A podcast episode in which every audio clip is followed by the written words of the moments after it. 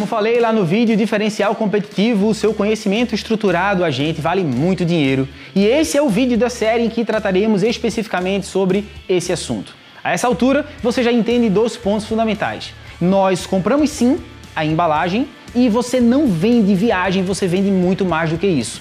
Ter clareza do tamanho da sua entrega te gera confiança, autoconfiança inclusive, sabe? Como empreendedor.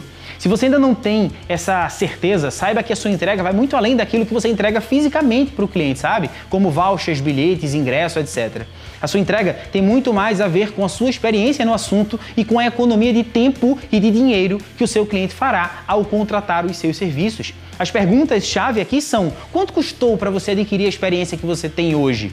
Quanto custa para o cliente não contratar os seus serviços?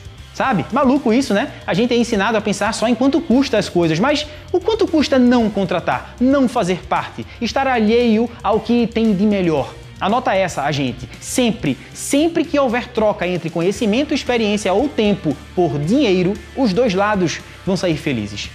E o que você vende para o cliente, a gente? Viagem? Não. Você vende conhecimento, experiência e economia de tempo e de dinheiro. Se quiser, anota isso também. Você banca de um lado e o cliente banca do outro. O cliente banca o seu negócio financeiramente porque você vai bancar uma mudança de vida através da sua assessoria.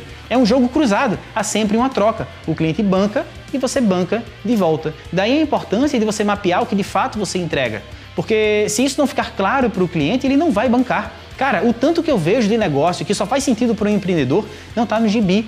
E se o negócio só faz sentido para o empreendedor, só quem vai bancar, colocar dinheiro é o próprio dono. Faz sentido? Mais dinheiro, mais empréstimo. O seu know-how tem que estar estruturado de tal forma que faça tanto sentido para um grupo específico de clientes, ao ponto desse grupo decidir pagar para ter acesso ao seu suporte.